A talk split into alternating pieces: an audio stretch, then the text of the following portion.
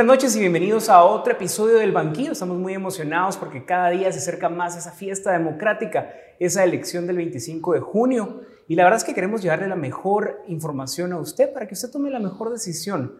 Y usted le toca calificar ahí a los diputados, le toca calificar al gobierno del presidente de la República y le toca calificar también a las alcaldías. Y nosotros en el banquillo estamos comprometidos a llevarle la información por YouTube, por el cable, por Facebook y por todas las plataformas de streaming. Así que en ese sentido hoy tenemos una entrevista que va a ser informativa para que usted pues la comparta en sus redes sociales, la comparta con sus amigos, la comparta con todos sus conocidos y así usted pues ya sabe directamente del candidato sus propuestas. Y no se deje llevar solo por lo que dicen en redes sociales, que yo vi un post, que yo vi un TikTok, no. Usted conozca las propuestas directamente del candidato y hoy tenemos un candidato que va para la presidencia, pero antes de pasar directamente a la entrevista, yo quiero darle la bienvenida y preguntarle a mi compañero de fórmula, Brian, ¿cómo está?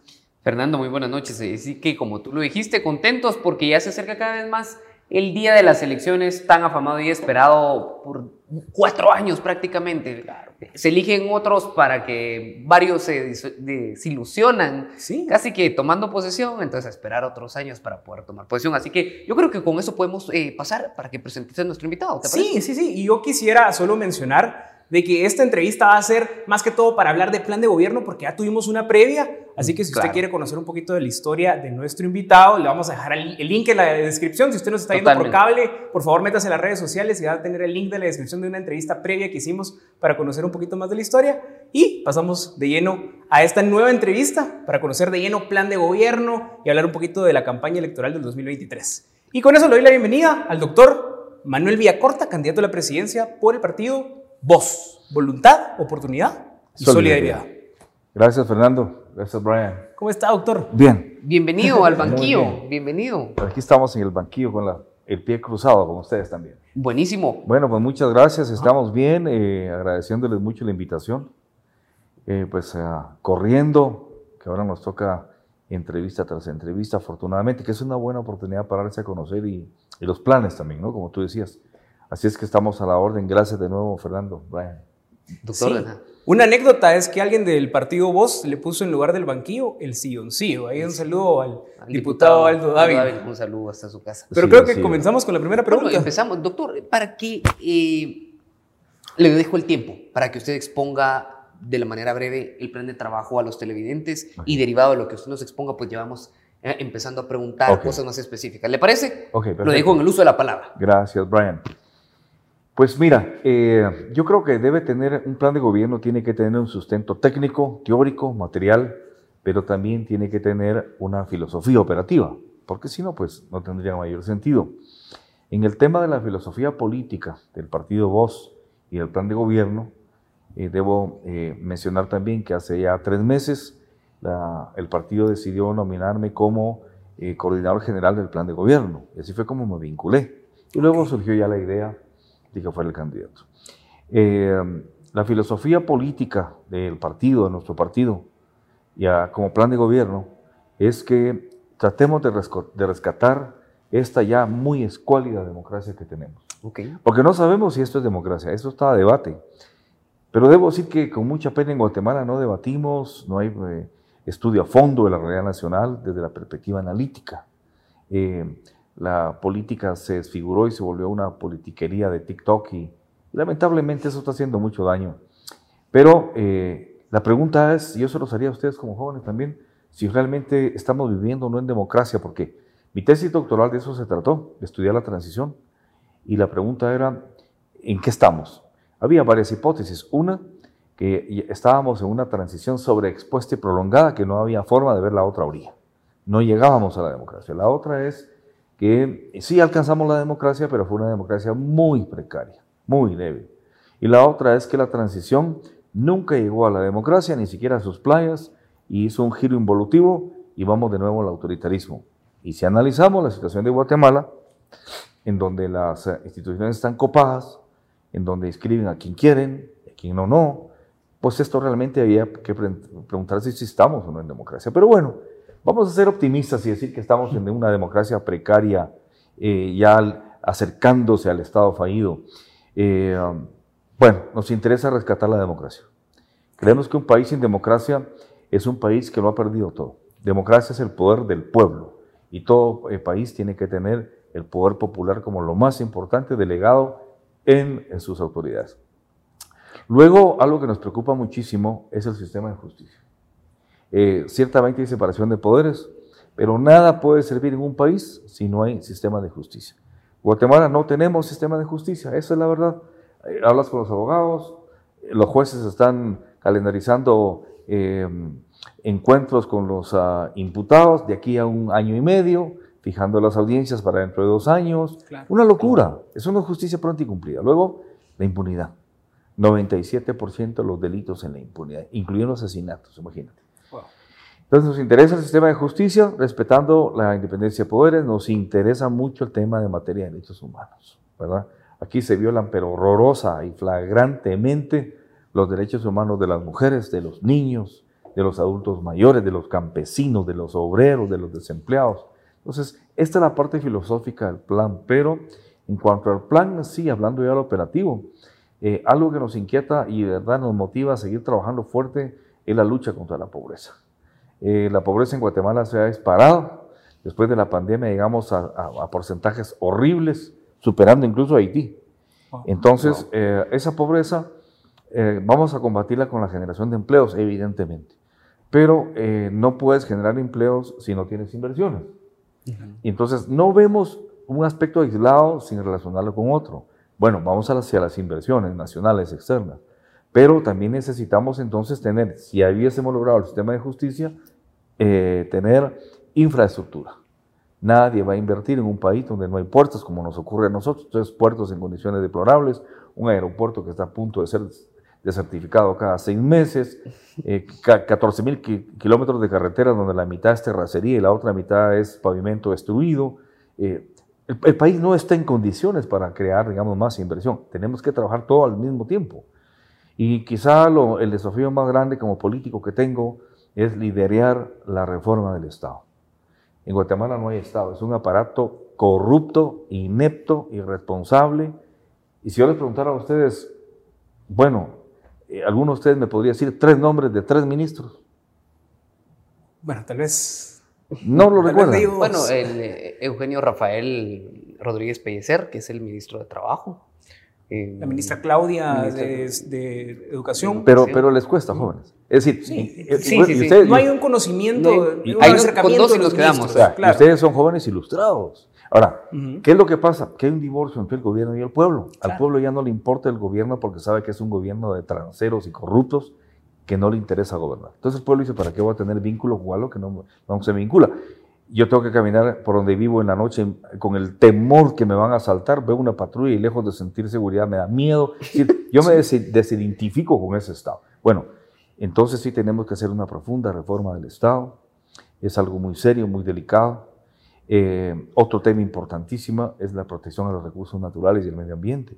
Claro. Tenemos el 90% de destrucción de los ríos, manto freático, bosques, tenemos una, una tala inmisericordia que está destruyendo lo poco que nos queda de reserva boscosa. Es decir, hay tanto que se lo digo aquí entre amigos. A veces tendría uno que estar un poquito como loco Don Quijote para pensar gobernar este país. Claro. Quien los conocemos. Quienes mm. conocemos ya estudiamos el país. Claro. Ahora, digamos, estos señores tiktokeros que están compitiendo ahora por la presidencia, pues ellos no saben ni dónde están parados y todo es chiste y risa, ¿no? Pero el diagnóstico sí es muy grave. Entonces, este, me preocupa eso, pero sí tenemos un plan, tenemos un buen equipo, eh, un Consejo de Desarrollo Integral, que es un gabinete realmente, que lo tenemos desde hace cuatro meses trabajando. Eh, yo me comprometí a algo y me comprometo aquí con Brian y contigo, Fernando, que 15 días antes de las elecciones Manuel Villacorta les va a presentar su gabinete de gobierno con nombres y apellidos. Perfecto. Okay, perfecto. Compromiso. Excepto el ministro de Seguridad Interior, de Gobernación y el de Defensa, porque por razones de seguridad no se puede decir los nombres, aunque ya tenemos acercamientos. Pero el pueblo, le vamos a decir, pueblo de Guatemala, aquí está Villacorta con su equipo, nombres y apellidos. Investíguenos, googleenos. Y eh, ustedes deciden si votan por este equipo o por un, algo a las ciegas, una cita a las ciegas con los demás. Ustedes saben. Creo que ahí vamos a tener un, un impacto. Ya la gente está dispuesta a asumir el, el, no el riesgo, sino el desafío Así es que en eso estamos y si ustedes quieren formular alguna pregunta en específico, perfecto. A la orden. Bueno, yo creo que tenemos que comenzar con el tema de democracia, porque primero para hablar de plan de gobierno creo que es definitivamente tenemos que hablar de lo que está sucediendo con las elecciones 2023 y en ese sentido el partido Voz no firma el pacto de no agresión. Doctor, ¿qué nos podría comentar acerca de eso? Bueno, mira, en el partido tenemos una comunicación fluida. Eh, pues yo me comuniqué con algunos diputados, eh, con el secretario general, que realmente fue el sujeto protagónico. Eh, me dijo, mira, tenemos una invitación para tal día, pero fíjate que mi posición es que eso no se debe firmar. varios embajadores se comunicaron conmigo, sí. que conozco, que hay amistad, para preguntarme que cómo veía yo eso, que qué íbamos a hacer, porque el tribunal estaba llamando a los embajadores como testigos de honor. Y yo fui franco, dije, bueno, denme unos minutos, hablé con el secretario general y les comento, hablé con, con Carlos Besares, y Carlos me dijo, mira, no podemos firmar un pacto en donde están dejando afuera a gente del MLP, eh, a Roberto Azú, a Aldo, eh, y en donde están dejando adentro a narcotraficantes con procesos penales, eh, candidatos que utilizan los carros del Estado en una forma oprobiosa para hacer campaña. Entonces, sentimos que sería como prestarnos a, una, a, una ficción. Yo no pienso firmar, me dijo. Bueno, yo lo respeto. Entonces tomamos la decisión. Eh, él llegó y aprovechó la coyuntura para tener eh, micrófono y presentar, eh, digamos, el, el, reparo a la firma de ese documento. Él tiene y tuvo el apoyo incondicional de todo el equipo porque lo que se hizo con Aldo Dávila realmente fue una atrocidad. Sí. ¿Verdad? Así es. Doctor, eh, vemos varios cuestionamientos en este proceso electoral, pero parte de su plan de trabajo pues, es el rescate de la democracia. ¿Cómo la rescatarían, doctor? Bueno, mira, es que la democracia es una construcción social que lleva años. La democracia no es una cuestión que tú la puedes venir y montar como que si fuese un elemento tan rápido, ¿no? La democracia es cultura política, es intergeneracional, ¿no? En Costa Rica tú vas y son las elecciones y pasas frente a una casa y está la banderita de Liberación Nacional y los social cristianos, la roja y la verde. Porque el abuelo es social cristiano y el abuelo, el, hijo es socialdemócrata y se respetan. Eso es democracia. Democracia es aceptar los foros. Democracia es que las universidades y los centros de investigación promuevan los foros, los debates.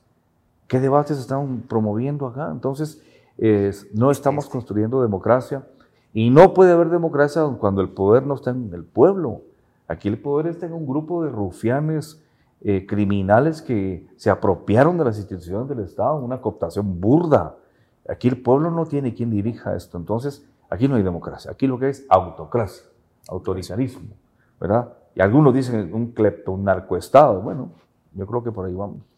Doctor, ya nos hizo un compromiso ahí con Brian y conmigo aquí en el banquillo y algo de que usted hablaba en otro medio es de que hacían falta más debates, hacían falta más foros. Si Más TV hace un foro con Sandra Torres, con Suri Ríos, con Carlos Pineda, ¿usted estaría dispuesto a debatir con ellos? Claro que sí. ¿De frente? Sí, sí. Lo único que pido yo es que sea serio. Es decir, un debate serio. Que si te dicen llego, llego. Porque es muy común de esta gente, no, no, nosotros llegamos sí. y llamarte media hora antes, es que fíjese que el tráfico no me deja pasar. No, mira, sin mentiras. Ajá sin auriculares. Tiene que haber respuesta. No, y esa es otra cosa. Eh, donde nos ubiquen un sillón a cada uno, no venir con fichitas o con papelitos o el teléfono y auriculares, teleprompters. No, esto es serio porque el país está muriendo, Fernando. Se nos está yendo de las manos. Ya más payasadas ya no. Que el pueblo sepa quién sabe y quién no. Sí. Quién tiene conocimiento de los problemas del país y quién no. Y eso se hace en un foro, en un debate. Y lo aprovecho, mira, en donde se hace preguntas de fondo y respetuosamente se le dan 3, 4, 5 minutos a cada candidato para que responda. Es decir, foros en donde la gente va a entender, renunciar a esas cuestioncitas muy peculiares y simpáticas de fulano o fulana, sí o no. A ver, dígame lo que piensa de esta palabra. No, mira, eso está bien para un juego de, no sé, de jóvenes, en contextos pedagógicos, ok, pero en el tema del país no. Yo no estoy encontrando seriedad en ese sentido, de que haya eh, entrevistas, pues con ustedes las estamos teniendo afortunadamente, me dan el espacio, en donde se hagan preguntas delicadas, permitiendo que uno eh, responda. ¿Por qué? Hoy es una moda que los comunicadores en un contexto de amarillismo, eh, se trata de que el que destruyó con más fuerza a un candidato es el que mejor va en el ranking. Hombre, tenemos que construir país.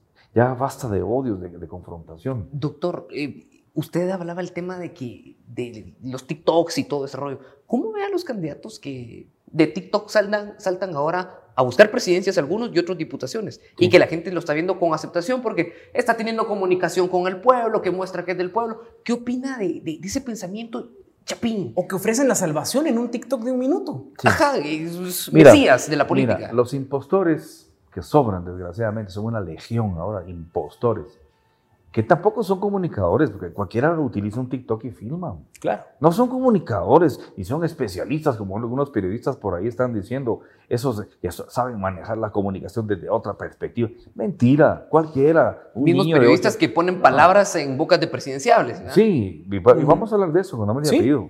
Mira, y, y yo te digo, son impostores. Y aquí está la diferencia, que el pueblo lo escuche. Son impostores que tratan de aprovechar la ingenuidad, el desconocimiento del pueblo, ¿verdad? Eh, la ignorancia de un pueblo noble que no conoce a fondo muchos temas. Quienes hacemos política desde una perspectiva científica y comprometida, nos aprovechamos de la conciencia del pueblo. Nuestro llamado es a la conciencia, no a la ignorancia, no a la emocionalidad. Eh, hacen un gran daño porque vienen a ser elementos exógenos distorsionadores que confunden. Eh, y más tardan en subir que en caer. Y cuando alguien de ellos, como Hernández, que quiso competir con Petro, con esas tipo de cosas, ¿no? Un farsante que faltando unas semanas andaba navegando en Miami eh, una fiesta probiosa con sus hijos. ¿Qué le podía ofrecer él al país como gobernante? ¿Qué diferencia con un presidente como Petro? Entonces, el pueblo tiene que escoger entre esos tiktokeros mentirosos que apelan a la emoción, que apelan a la ignorancia, o entre aquellos políticos profesionales que entienden la problemática nacional y que apelan a la conciencia. Ahí está la diferencia. Perfecto, perfecto. Yo creo que con esto nos tenemos que ir a corte. Nos vamos a corte. Nos vamos a corte y, regresamos. Yo quisiera que nos fuéramos con una pequeña dinámica. Yo sé que tal vez no le gusta el cine. No, no, no, y a mí me gusta. Dale. pero, pero bueno, nos vamos con una pequeña dinámica. Ustedes me enseñaron. Eh, tal vez las de recomendaciones, unas recomendaciones para nuestra audiencia. Solo eh, doctor, yo quisiera que le dejara ahí a la audiencia una película que a usted le guste, para que lo conozcan un poquito más. Mira, si es romántica, yo no soy muy romántico, pero sí tengo un gran corazón. por ejemplo, aquí lo está viendo la esposa. Sí, por ah, eso. Ahí está. Ella sabe que no soy muy romántico, pero que tengo un corazonón para ella. Ajá. Es el amor de mi vida, ¿no? Mira, romántica, El cartero de Neruda. Ok. okay, okay. Que viene de la, de la, novela de Escarmenta, ¿no? El cartero de Neruda, y se hizo la película. Política, evidentemente, el padrino de Mario Puzo. Ese tipo, el padrino de Mario Puzo. La misión con Robert De Niro, por ejemplo, las misiones en Paraguay y Uruguay en tiempo de los jesuitas, en tiempo de la colonia. Eh, hay tanto cine maravilloso. Y ahora libros, doctor, pues, eh, políticos, de nacional, eh, novela. novela. Ajá. ¿Qué, libro recomienda a la gente ahora en este contexto electoral también? Te voy a decir, la película El Padrino es muy buena. Pero el libro El Padrino, que, Mario, Mario puso, ¿no? El, Mario puso es que hace, el libro. Eh, es una maravilla. Tienes que tener un lápiz para ir anotando cada consejo de Don Corleone y, y esos grupos, ¿no? Porque ahí ves en crudo cómo es la política y que viene desde tiempos romanos hasta acá y no cambia. Es pasiones humanas. Eh, yo te diría que el, uh, libro político por naturaleza, El Padrino, de Mario Puzo, ¿no? Eh, me encanta, por ejemplo, La Patria del Croyo, Severo Martínez, un estudio antropológico, sociológico de la realidad nacional. Pero si me preguntaras desde la perspectiva espiritual, bueno, no sé si esto sea conveniente siempre plantear las cuestiones personales, pero eh, los salmos, salmos. Los salmos para mí, un salmo al día, eh, el Salmo 20, eh, pidiendo fortaleza, el Salmo 23 cuando estás en un agobio y, te dicen, no, Dios está contigo y, te mojará de, de gozo y de, y de aceites y de miel. No te sientas solo. Es decir, los salmos, creo yo, desde la perspectiva espiritual, fáciles de leer, rápidos, eh, muy fortificantes.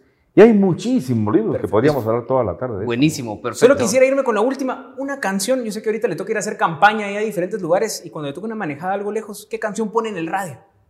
Bueno, mira, yo soy old fashion, Ajá. ¿verdad? Entonces tengo mi colección de CDs Porque eso de, de, poner el Bluetooth y todo eso, pues mi esposa me ayuda a veces, pero honestamente no le atino a esas cosas, man. Y incluso a eso del USB también, grabar ahí, ¿no? Pues mira, varía. Eh, a veces me llevo tres CDs en español, eh, Julio Iglesias, Roberto Carlos, por ejemplo, Pepe Aguilar, mi cantante favorito, Pepe Aguilar. Buenísimo. Eh, por ejemplo, eso. Entonces, lo que usted busca ahí en su casa y una canción de Pepe Aguilar, nosotros nos vamos a una pausa, pero volvemos pronto. Así que no se despeguen porque estamos conversando con el doctor Manuel Villacorta, aspirante a la presidencia de la República de Guatemala.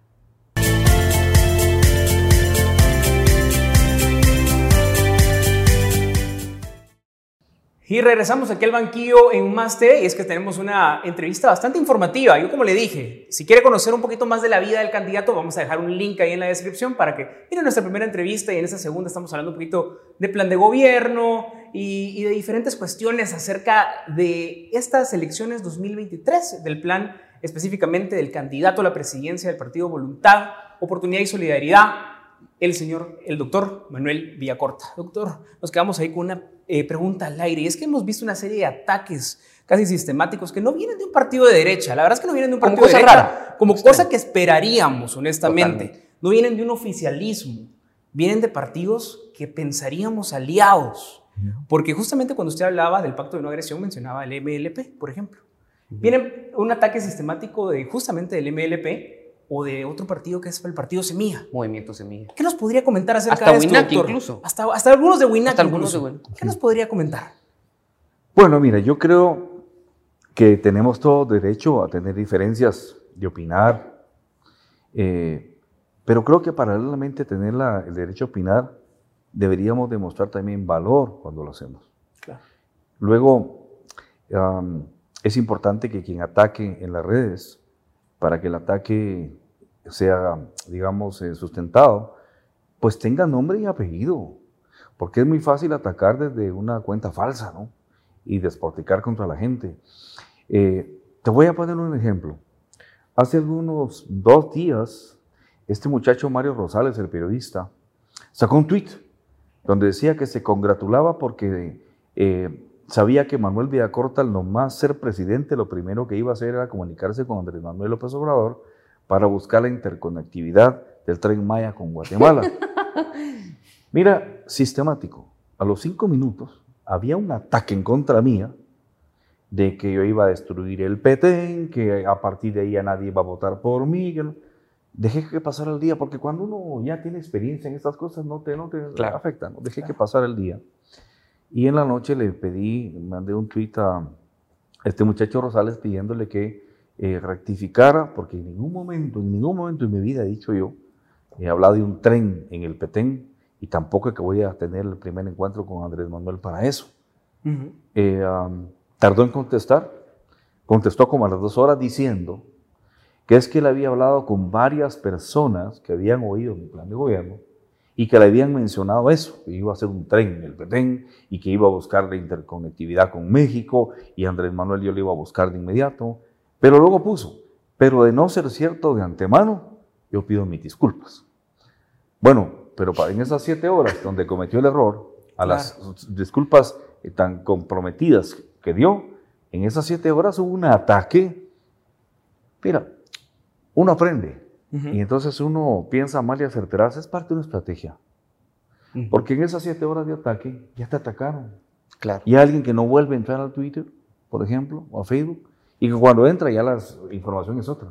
Y quedó en el sentimiento colectivo la mentira.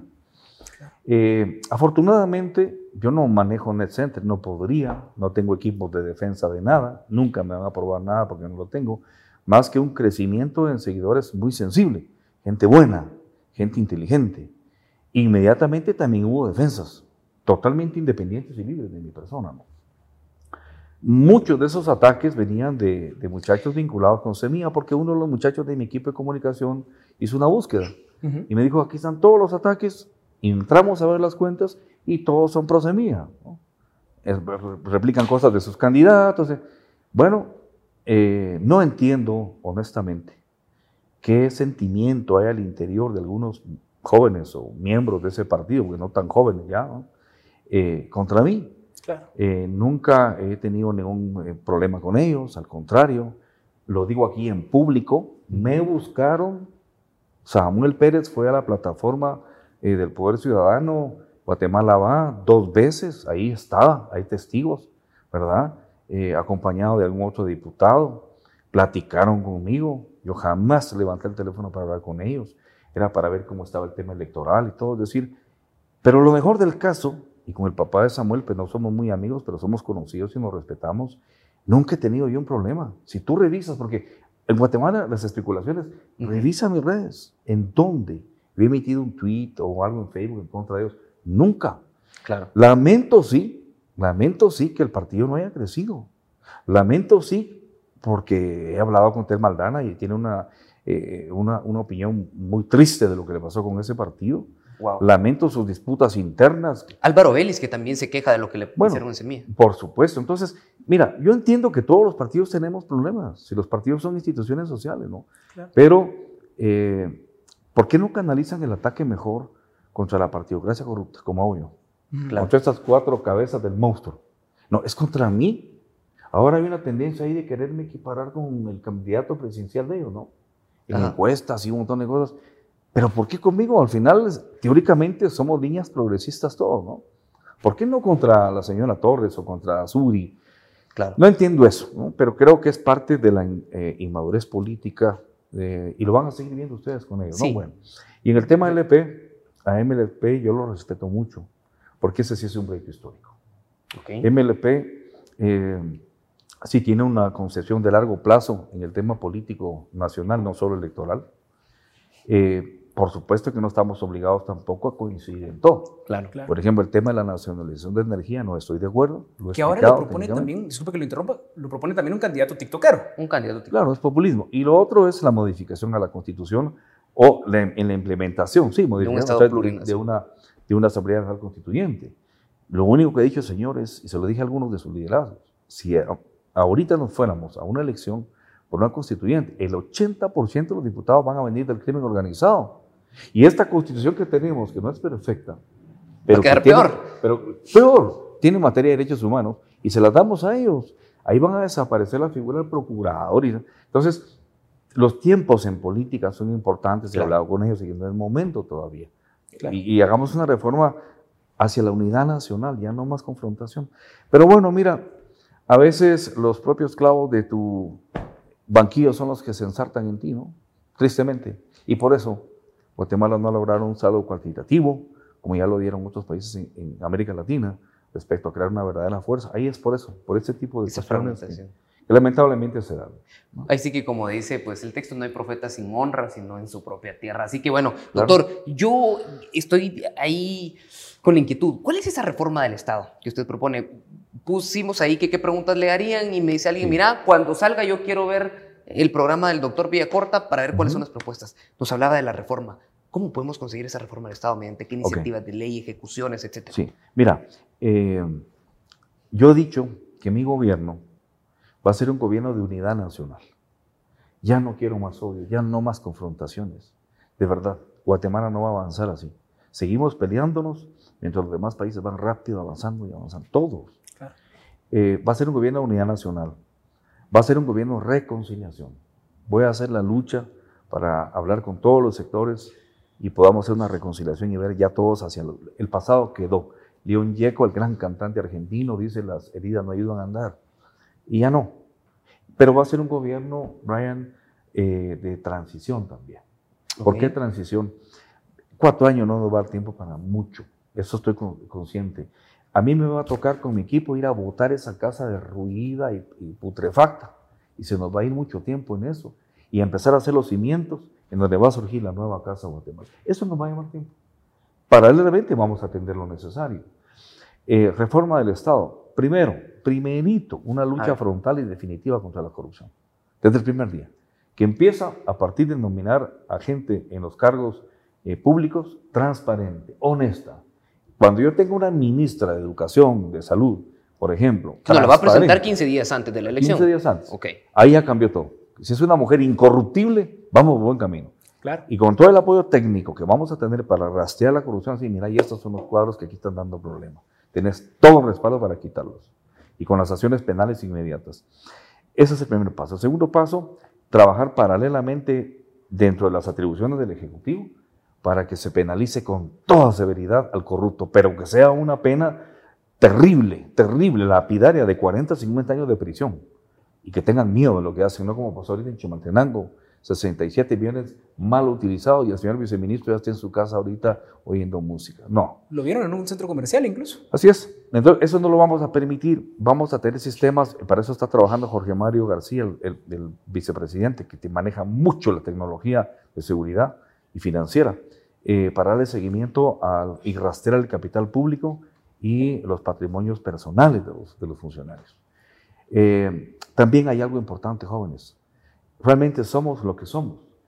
¿Por qué hay tanto político? ¿De dónde salen? ¿Vienen en naves espaciales? No, salen de nuestro interior. La sociedad está fallando, está nutriendo tanto delincuente, estamos perdiendo la, la calidad ética. Vamos a hacer una campaña nacional de largo aliento y largo plazo para llegar a las familias. Decir, miren, eh, instruyan a los niños, a las niñas, que si esos pretzels no son de ellos, no lo pueden tocar. Eh, Fernando, ¿me regalas un pretzel? Sí, nene, agárralo. Es decir, la ética desde chiquitos, ese niño no va a ser corrupto. Pero si ve que el papá miente cuando está hablando por teléfono, o la mamá lo hace, pues él ve que eso es normal. Vamos a trabajar a nivel social. Yo creo que eso en cuanto a corrupción. Lo otro, el combate a la pobreza. Mira, el combate a la pobreza es nutrición infantil, generación de empleos, infraestructura, eh, el tema, por ejemplo, de la protección de los recursos naturales que les hablaba parte de lo que es el plan de gobierno. La reforma va por esa vía. Por ejemplo, yo no creo que sea necesario en este momento ni, ni, posible incrementar impuestos, pero el Estado necesita más recursos.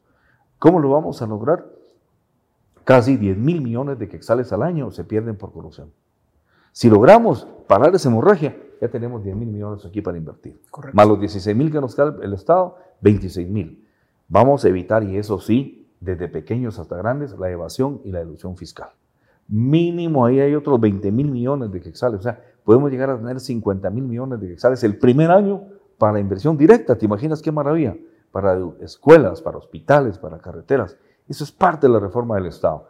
El servicio exterior, uy, que esto, ahora creo que hay como 42 embajadores, no sé exactamente cuántos, 12 10 o 12 son embajadores políticos que el presidente se los regalan para que él nomine a sus amigos. Eso se acabó. Y los otros que quedan son unos señores que están acostumbrados a estar tomando vinito y yendo a ópera en Francia, en España, engordando a cambio de nosotros. Es que eso es lo que duele. Se acabó. Eh, eso se acabó. Vamos a tener un cuerpo exterior, una escudería impresionante de gente joven en particular, que va a ir a conseguir transferencia tecnológica, becas, eh, para los jóvenes, inversiones. Eh, cada seis meses va a ser política del Ministerio de, Exteriores, ya se lo dije a la persona que creo que nos puede acompañar en ese tránsito. Eh, cada seis meses hacer un análisis individual de cada embajador o embajadora para ver por resultados qué es, lo, qué es lo que está haciendo, si se están logrando las metas que van a ir paralelas a un proyecto. La reforma del Estado es complicadísima, pero sabes que en Guatemala hay mucha gente buena. También eso es cierto. Mucha gente buena y valiosa. Eh, hay voluntad, hay conciencia de que esto ya no puede seguir así. Y creo que tenemos apoyo de Estados Unidos, México, Canadá, la Unión Europea, Naciones Unidas, para que nos den elementos y que solidifiquen el intento. Yo si dejo el Estado limpio, prácticamente ya sin corrupción, con un sustento financiero fuerte para que se pueda invertir, y a una escuela tecnocrática y una burocracia comprometida, yo creo que puedo terminar los cuatro años, no satisfecho, porque habrá muchas cosas que no voy a lograr hacer, pero por lo menos espero que la, próxima administración ya encuentre esto muchísimo mejor que como nosotros lo vamos a encontrar. Perfecto. Y en materia de seguridad, eh, doctor, es tal vez una de las cosas que más le preocupa a las personas. ¿Qué haría usted en materia de seguridad de ser electo este 25 de Mira, este, yo tengo clarísimo que la seguridad eh, eh, tiene dos, dos, componentes, ¿no? la inseguridad, la delincuencia. En primer lugar, la delincuencia común, la delincuencia del, delincuente que pues ya está enajenado en tanta pobreza, en fin, y que se vincula con una mara, o que bueno, eh, al narcomenudeo. Esto lo vamos a combatir, es lo más fácil de combatir a través de los sistemas de prevención de inseguridad y todo, pero con desarrollo socioeconómico. Si nosotros llegamos, llevamos a un área roja eh, empresas para generar empleo ahí, eh, educación básica, fundamental, eh, distracción para la juventud, promoción, valoramiento, trabajo espiritual y ético, vamos a bajar significativamente la delincuencia. Eso es lo más fácil. Es complejo hacerlo, pero es fácil. El gran monstruo es el crimen organizado. Ahí sí estás hablando con otra cosa. Porque cuando tú te metes a escudriñar el crimen organizado, vas a llegar a la yakuza japonesa, la mafia italiana, narcotraficantes colombianos, la mafia rusa. Y es increíble esto, la mafia china. Entonces, y la guatemalteca. Y la guatemalteca, que es de las peores. Eh, sí, entonces, ¿cómo vas a combatir el crimen organizado? Hay mecanismos, evidentemente. Ahí sí es una función de las Fuerzas Armadas. Yo creo que ahí el ejército sí tiene una función muy particular por el tema de cuidar las fronteras, la periferia del país, para evitar, para preservar la integridad del territorio, pero también en tareas de alto riesgo operativo ah, desde la perspectiva militar, con fuerzas especializadas en eso, además de profundizar la especialización del ejército para atender eh, tragedias, producto de fenómenos naturales y condiciones socioeconómicas pobres. ¿no? Eh, tener un ejército increíble, realmente no cuantitativamente más grande, pero sí con un equipo eh, de primera línea y con una visión de cuerpo, una nueva filosofía militar basada en el compromiso con su pueblo, que, que, puedan andar por las calles orgullosos y que el pueblo los valore, como pasa en otros países, ¿no? y a romper con ese estigma del ejército eh, violador de derechos humanos, el ejército corrupto, que, que, a mí me duele porque de una u otra forma es una institución del pueblo, como la Universidad de San Carlos o como el Ministerio de Salud. Lo vamos a hacer. Tengo algunas pláticas con oficiales jóvenes, algunos fueron mis alumnos y ahora ya son hasta, y fueron incluso, ya son generales, algunos han sido ministros. Hay cómo trabajar ahí. Eh, creo que si tú ves eso desde esa perspectiva, mejor. ¿Por qué en Guatemala no ha funcionado nada de eso? Porque evidentemente aquí es todo lo contrario. Si el crimen organizado llega al poder, lo que va a hacer es nutrirse el crimen. Entonces vienen, impactan con el crimen organizado. Te doy tal territorio del departamento de Huehuetenango, ahí no voy a poner ni una patrulla, es tu tierra, haz lo que quieras, pero bajo la mesa me vas a tener que ir para feliz o en la zona 18. Este territorio es para la mala tal, ustedes pueden operar tranquilamente, que ni patrullas van a entrar. Eso sí, cada 15 días o cada semana tenemos que, es decir, ceder zonas urbanas o, eh, digamos, rurales al crimen organizado a cambio de ser miembro, lo que se conoce en la seguridad e integral como eh, lealtad delictiva. Y qué triste que el Estado haya llegado a eso en Guatemala. Yo solo quería interrumpirlo porque hay unos eh, periodistas que a veces sacan de contexto ciertas cosas y le dicen sí o no, esto o el otro, ¿verdad? Y usted mencionaba de básicamente de dignificar al ejército y sacarlo a combatir el crimen organizado. Porque le preguntaron ahí el ejército en el cuartel o en las calles, y entonces ahí se sacó de contexto un pequeño video en redes sociales. entonces, ¿usted usaría el ejército para combatir al crimen organizado? Es decir, narcotráfico. Sí, mira, cuando alguien viene y te dice que va a sacar el ejército a las calles para combatir la delincuencia, o es un ignorante enciclopédico o es un populista mentiroso. Son funciones totalmente distintas. La Policía Nacional Civil tiene que velar por la seguridad ciudadana desde Petén hasta Escuintla y desde San Marcos hasta Zacapa. Esa es una tarea de la Policía Nacional Civil, que entra como parte del Ministerio de Gobernación dentro del sistema de justicia. Claro. Porque tú tienes la Corte Suprema, la Corte de Constitucionalidad, la Defensa Pública Penal, el MP, Gobernación, porque todo se integra. Esa es otra área. Ahora, el crimen organizado, pues obviamente ahí tú necesitas una institución altamente preparada. Como el ejército. Como el ejército. Perfecto. Entonces, esa es la función. No a las calles. ¿Por qué? Porque tú sacas una patrulla del ejército a la calle y hay una provocación y los soldados activan sus armas y hay muertos. De tantos años ha costado lograr el, crédito, los derechos humanos y el respeto, que sí lo, sí lo entendieron y se regresaron a los cuarteles cuando se firmó la paz, para que en cuestión de minutos pase algo así como pasó en Alaska, ¿tú recuerdas? Sí. No, no se puede poner a las Fuerzas Armadas en esas funciones. Ningún país desarrollado lo puede hacer. O sea, que quieran ofreciendo penas de muerte, guillotinas cada dos cuadras, es un gran mentiroso, ¿no? Va, perfecto. Por lo menos lo que aclaramos acá. Nos vamos a un corte, regresamos solo para hacer la última dinámica y luego ya nos vamos. Entonces, comparte la entrevista, síganos en redes sociales y regresamos aquí al banquillo por Más TV en esta entrevista con el doctor Villacorta.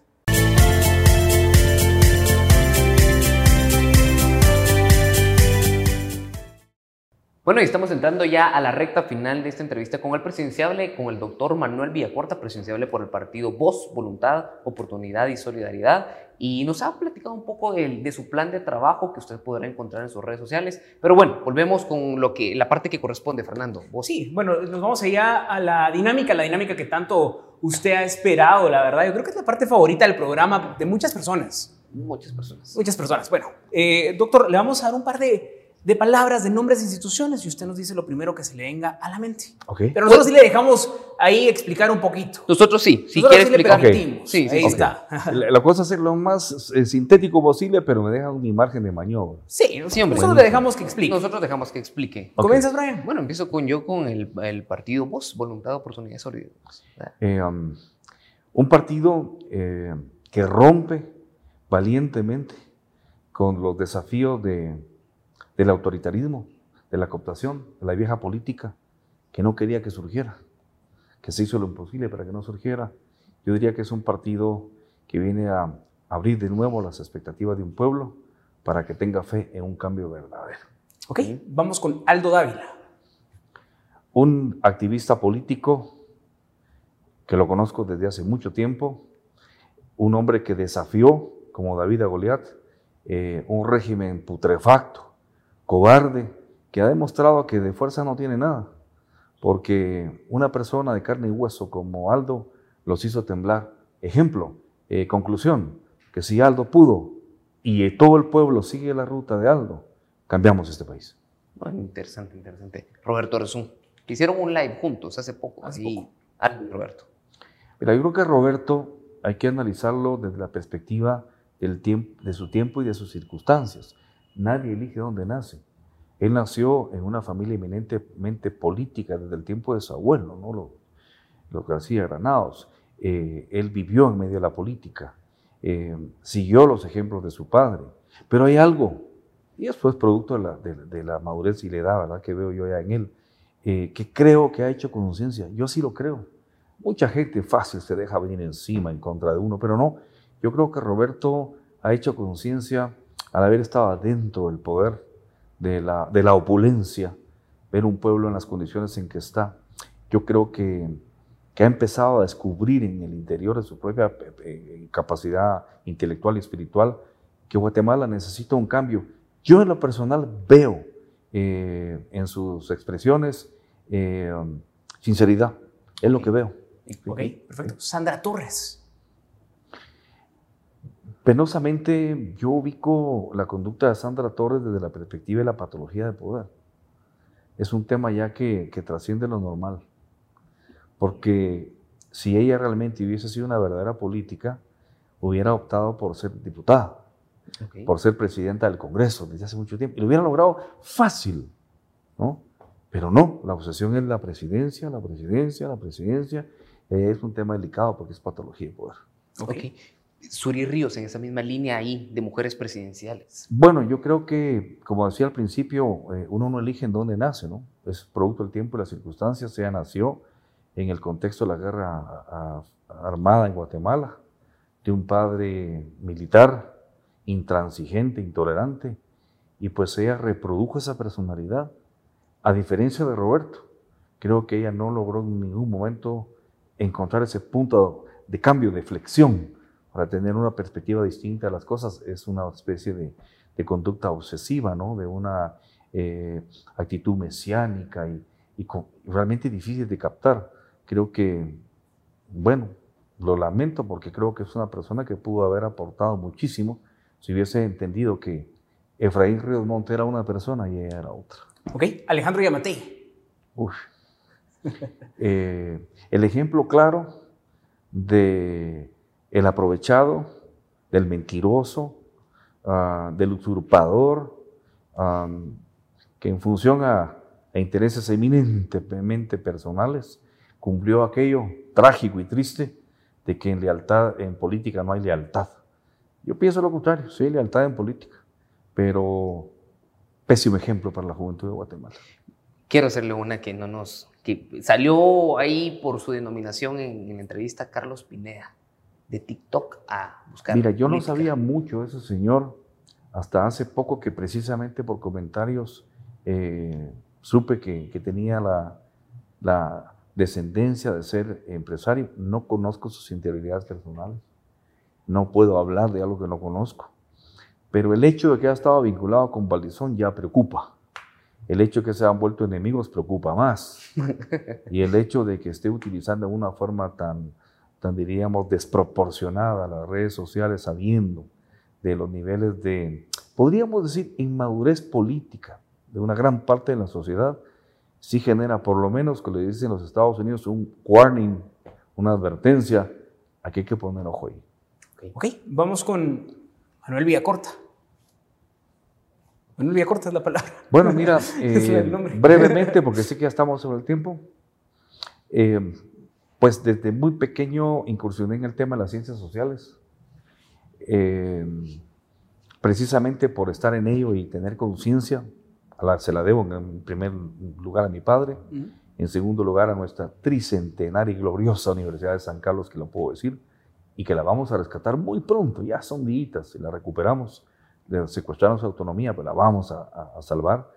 Eh, pues eh, de paso de la, de, la, de la cátedra a la acción, tengo problemas de seguridad, tengo que salir de este país violentamente con mi familia.